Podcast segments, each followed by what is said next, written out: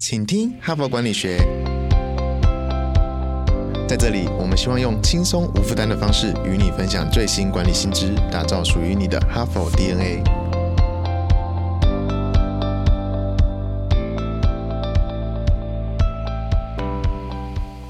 大家好，欢迎回到请听哈佛管理学，我是节目代班主持人、哈佛商业评论全球繁体中文版行销总监伊文。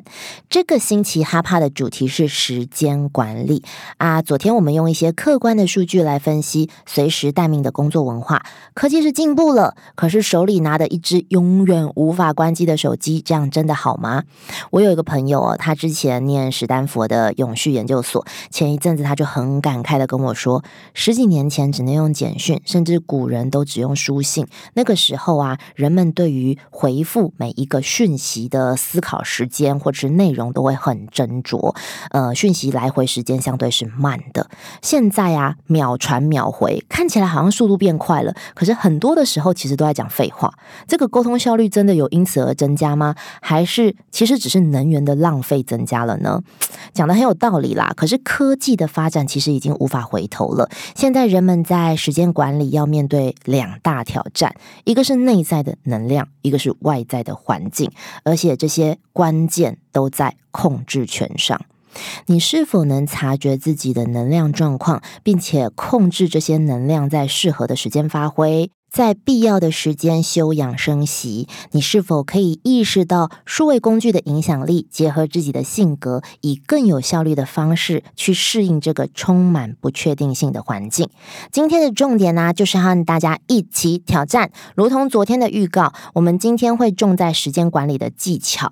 那 Even 把技巧分成两个类型，一个是你本来就已经在使用的，比如说代办清单，事情就列出来啊，逻辑上就照。照着这样子做完不是吗？啊，当然不是啊，不然我们时间管理也不用分成两个系列来讲。我们今天讲很现实的，就是反省自己的代办清单到底有没有用。如果有用的话，恭喜你，继续 go 下去吧。如果没有用啊，或者是如果你想听听其他的方法，今天就要介绍第二个类型的技巧。假设代办清单通通丢掉的话，我们还可以怎么做呢？哈帕工商时间。二零二三第三届数位转型顶格奖热烈招募中，哈佛商业评论携手 SAP 共同举办台湾数位转型奥斯卡奖之称的数位转型顶格奖，搭建企业数位转型的交流平台，寻找最佳典范。有鉴于医疗院所也积极迈向智慧医院，今年更新增医疗组，欢迎全台地区医院以上医疗院所报名。此外，也欢迎上市上柜、外商、中小企业、国营企业、海外台商等具盈利性质之企业体一较高下。谁是台湾数位转型奥斯卡奖赢家？数位转型顶格奖现正火热报名中，现在就到说明栏点击报名。台湾数位转型典范站由你领航。首先，让我们从一个个案开始。美国呢有一间软体新创公司，叫做 DaySmart Software。这间公司的行销长叫做 Steve Martin。我们就昵称他马丁。那马丁有很长一段时间都是带着负面情绪下班的，为什么呢？因为他每天都看到自己列出的代办清单没有完成，这让他产生很复杂的感受，包含没有做完事情的愧疚感，甚至有一种无力感。再多一点，他甚至觉得自己很无能。这些感受已经影响到他的心理健康了。于是马丁他就找了一个专业的主管教练来协助他。那一个好的教练最擅长的事情是什么呢？呢，就是四个字：引导反思。所以这个教练就设计一些问题，让马丁开始一步一步的思考根本的原因。原来，马丁每天早上都会抱着一种。我一定要做到最好的精神来列清单，所以就列了乐乐等长长一串，平均每天是二十项以上。而且这个清单里面的每个任务都是高价值、需要投入时间的，不是那种啊寄出两封信件、呃 check 相关的签署文件这种行政工作。但是呢，马丁也常常在工作的时间收到客户的来信，甚至是雪片般的飞来哦。于是他就会选择优先处理那些紧急的事情，而且如果他在茶水。水间啊，或者在会议之间呢遇到同事，他也是那种会很认真的跟你来讨论的这种人，所以原本要拿来做代办清单的时间就这样溜走了，日复一日。反思的结果其实也很好理解，那就是代办清单太多了。有很多时候我们会被灌输啊，只要努力就一定做得到的信念，然后忽略了人其实是有极限，你的时间也只有二十四小时。所以马丁其实后来只做了一个调整。就是他把代办清单从二十项变成六到七项一天。讲到这边，请问各位哈帕的听众，请问你每天都可以完成自己列出来的代办清单吗？如果你的情形跟马丁类似。对自己的产能有超越极限的期待，也许你明天就可以尝试删减代办清单的数量，不仅瞬间会有工作提升效率的感觉，还可以省下一笔教练费用哦。可是呢，你在删除之前，可能也要跟你的主管跟同事讨论一下，因为这个职能当中，说不定你这一天的呃代办事项就是应该得到怎么样子的程度这么多，可能在分工上啊等等之类，也需要来做一下调整哦。另外啊，我们在看到美国安永的学习中心有一个研发主任叫做海蒂格兰特，他是一个社会心理学家，也会在《哈佛商业评论》发表文章。根据他的研究啊，如果一个工作者会因为没有完成最初设定的目标，而在一天的结束感到遗憾的话，通常是因为这个工作者有不切实际的期望。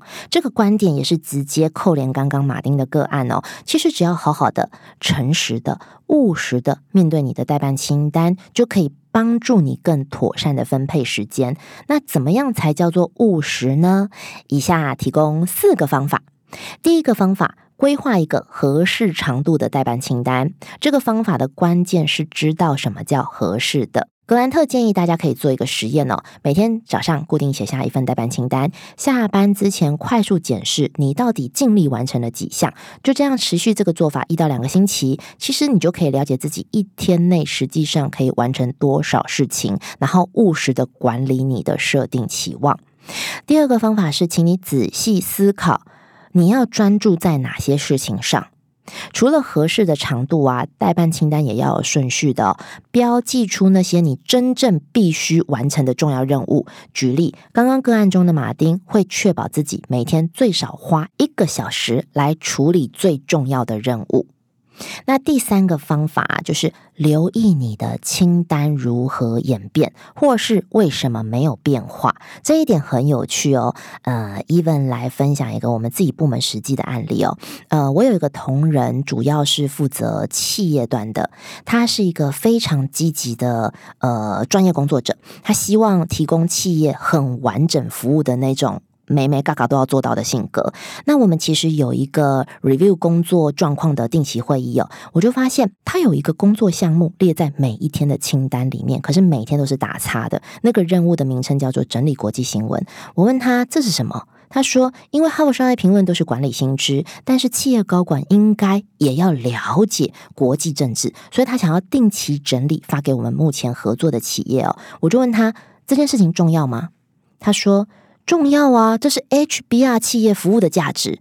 我就在问他，如果重要，那为什么可以拖一个月都没有完成？他就说，根据史蒂芬科维的理论，这是属于重要但不紧急。插个话，这就是我跟我们部门同仁的对话啊，都不是很容易，因为每个人都引经据典。好的，那我就再问他说，OK，你做了国际新闻整理寄给企业之后，跟你现在什么都没有做有什么差别？这个时候，他就忽然沉默了，因为仔细想一想，其实这根本没有问过企业是不是他们的需求。这个案例，相信大家是不是也很常遇到？跟这个方法的重点，其实不是要做或不做，而是观察和反思。其实只要从目标回推多想一点啊，你就会对你现在目前的任务价值有更深一层的判断。那我们进入到第四个方法喽，是最简单也最难的，就是接受事情永远是做不完的，真的真的，事事顺心这四个字永远属于一种祝福。现实就是月有阴晴圆缺，此事古难全，接受吧，不要折磨自己了。听完这一集的 Podcast 就赶快去休息，追追剧也好，躺下也好，运动也好。就这样接受它吧。所以刚刚整理了一些优化代办清单的技巧。不过，我们真的要继续使用代办清单吗？有一位顾问公司的总裁叫做丹尼尔·马克维茨，他同时也是研究金石企业的学者，也会在《哈佛商业评论》来发表文章哦。马克维茨其实很早就提出抛弃代办清单的概念，严格来说，他已经到抨击的程度喽，因为他甚至写了一篇文章，列出代办清单的五个缺点，往死里打。其中有两点呢，呃，我们团队觉得特别有感。第一点就是代办清单会让我们空出时间去完成重要的任务。但忽略重要但不紧急的任务。什么是很重要但是不紧急呢？比如说，空出自己的时间学习或反思。这种你不做没有即刻的影响，可是对未来会影响很大的事情。那第二点，代办清单本身的设计就是要填满一个工作者的时间，所以你是没有办法即刻做排程的置换，或者是你根本没有空档来做反应。所以这边伊文要来介绍一篇 HBR 的文章，标题叫做《告别代办清单，改用时间箱 Time Box》。这篇文章的作者叫做马克。赵桑德斯，他是一间学习科技公司，叫做 Filtered.com 的共同创办人兼执行长。那赵德斯看到马克维茨的文章，马上就受到那个感召哦，直接放弃代办清单，据说生产力直接提升一倍以上。他说，公司的团队研究了至少一百项生产力工具，那发现时间箱是最实用的技巧。接下来我会说明时间箱的使用方式，还有使用时间箱的好处。简单来说，你可以想象有一个大箱子在你的面前，这个箱子装满了时间，那就先假设呃一个小时好了。当你走进去的时候，你就可以开始执行任务。不过时间一到，箱子就不见了，你也必须停止你手边的工作。使用时间箱的方法其实很简单，只有三个步骤。第一个。确认你需要完成的任务，然后预估这项工作需要花费的工时。那第二件事情就是排进你的行事历啦。可是这边强烈建议开放你的行事历给团队的伙伴哦。你可以用就是私密的方式开放，他们只能看到忙碌的时间，这种情形都好，让他们知道你的工作排程。第三，启用时间箱的时候务必专心，想办法排除会干扰你自己的人事物，然后完成。工作的时候，请记得休息一下。嗯哼，这个道理很简单吧？就这样完成了。其实，到底时间箱跟代办清单的差别在哪里呢？首先，因为时间箱设定在行事历上，那行事历是根据日期一格一格的，可以显示每个工作的相对位置。举例来说，有一个广告影片要在礼拜五上线，你就可以设定星期三修改文案。透过视觉化，让每个任务的时间点跟多长更清楚的呈现。第二个呢，是时间箱可以让你更有效的沟通跟协作。在刚刚的步骤里面，强烈建议开放你的行事历。让团队伙伴看到你的重要工作，就可以更加配合彼此的行程来规划。从微软跟 Google 带头发起的这个方式哦，共享行事历已经成为企业界的常态。我们的部门自己也常常这样做，甚至我的团队也知道我哪一天要健康检查，那他前一天就不会 排我太多的会议，对我好一点这样子。那代办清单其实只是列出项目哦，可是无法看出你如何利用时间。很多时候，我们忙完一天。就可能忘记今天到底发生什么事情，何况一个星期或一个月之后。所以到了年度或者是年终绩效评估的时候，你是否可以完整呈现你的付出跟贡献呢？或者是在专案推进的问题节点，你可以回推啊，是什么时候发生的？哪一个阶段要重新检视？这个呢，时间箱就可以做了很大的帮助。那回顾这个星期所谈的时间管理，第一天我们反思了时间匮乏，第二天我们把能量结合时间管理，第三天我们把外在的因素纳进来。今天呢，提供两个技巧，整合前三天的概念啊。这一阵子啊，Chat GPT 的热潮让大家开始讨论如何运用数位科技提高生产力。那 HBR 倒是有一个反向的观察哦。如果你没有先正视自己时间管理的问题，就算是 AI 工具再强大，你的助理、你的同仁再强大，也没有办法帮助你提升幸福感、恢复能量，或者是创造更高的工作价值。如同我们一直跟大家分享的，专家大师啊，也常常因为时代的演进、情境不同，自己推翻自己之前的分享，或者是观念，或者是彼此互相迭代或优化。没有谁是对的，也没有有人出来推翻就是错的。请你吸收之后。自我代入，找到适合您的方法。所以不是说昨天介绍的 MBTI 测出来是什么，你就要用哪一个策略来踏出尝试。请您自己来找到自己的路径。明天哈佛人物面对面啊，我们将邀请文森说书的文森。在这个时代的知识工作者真的很难哦，休闲的时间都不够了，文森还要一直吸收新的知识，自己追赶自己哦，并且还要做知识的转移。他是如何做到的呢？敬请期待明天。最后呢，HBR 也要特别感谢近期的赞助听众。我们的其中一位赞助听众钟嘉欣，嘉欣说啊，他喜欢 Mary 的声音。那他本身呢是台籍跨国企业的人资长，虽然才听 Mary 两个月，是从李瑞华老师那一集开始的。那也对于红兰老师、李从义等人物面对面的内容印象深刻，AI 应用的那一集也收获很多。他甚至推荐了哈帕给更多的同事。是启发他们在职场上能长得更好。谢谢您哦，谢谢您，嘉欣。那另外一位呢？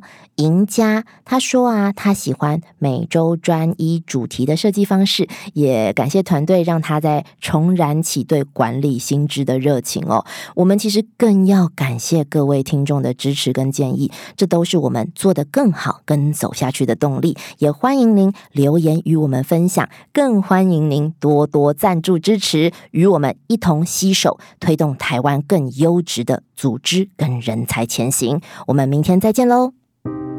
感谢哈帕听友的支持哈，请听哈佛管理学，凭着对管理知识传播的热情呢，现在已经制作超过四百集的节目了。我们收到许多听友的回馈哈，我们的节目呢陪伴他们厘清直癌上许多大大小小的难题哈，让他们受益良多。非常感谢你们的支持。如果你也有这种动物时刻，如果你欣赏我们的内容，请赞助我们产出更优质的节目，让哈帕跟你长相。左右持续探索管理的新知，请到资讯栏点击赞助连结懂内我们，让哈帕陪伴你走过人生挚爱的关键时刻。赞助的听友们也请留下你的姓名、联络信箱跟电话，让我们有机会呢未来回馈你。谢谢。